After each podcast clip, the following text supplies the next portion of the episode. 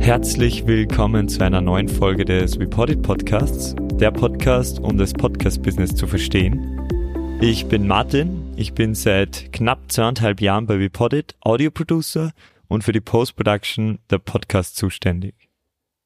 Heute werde ich euch einfache Tricks und Tipps der Post-Production, aber auch Kleinigkeiten, auf die ihr schon bei eurer Aufnahme der Podcasts achten könnt, verraten, um eure Podcasts besser klingen zu lassen.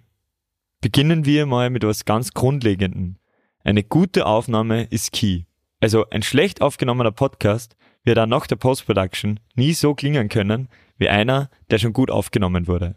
We will fix it in the post ist in dem Fall eine ganz schlechte Einstellung, die man bei der Audioaufnahme haben kann.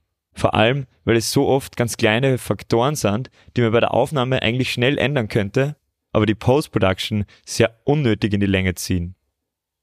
Mein zweiter Tipp ist, nehmt euren Podcast immer unbedingt als Multitrack-Recording auf. Sprich, jedes Mikro ein eigenes File und nicht als eine Summe. So habt ihr in der Post-Production sehr viel mehr Möglichkeiten, euren Podcast zu bearbeiten.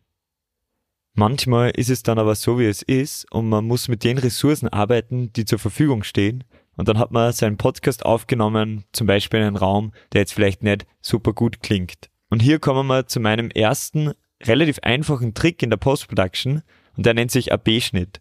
Und der funktioniert so, dass man einfach alle Mikrofone, bei denen gerade keiner spricht, mutet oder wegschneidet, so dass immer nur ein Mikrofon offen ist. Eine Voraussetzung dafür ist aber das vorher erwähnte Multitrack Recording, damit man nur die Mikrofonspuren muten kann, bei denen gerade niemand spricht.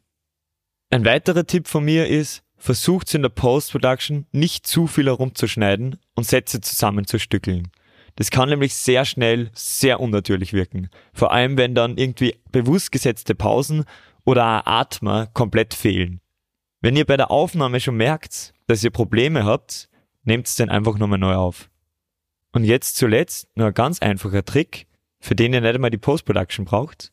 Versucht den Nahbesprechungseffekt eures Mikrofons für euch zu nutzen.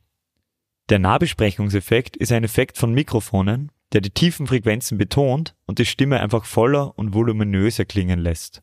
Und er funktioniert ganz einfach. Ihr müsst einfach näher ans Mikrofon rangehen. Und damit bin ich heute auch schon wieder am Ende dieser Folge. Ich hoffe, ihr konntet euch ein paar Tipps und Tricks mitnehmen. Vielen Dank fürs Zuhören und bei Feedback und Fragen schreibt uns gerne eine E-Mail an office@reported.com. Bis zum nächsten Mal.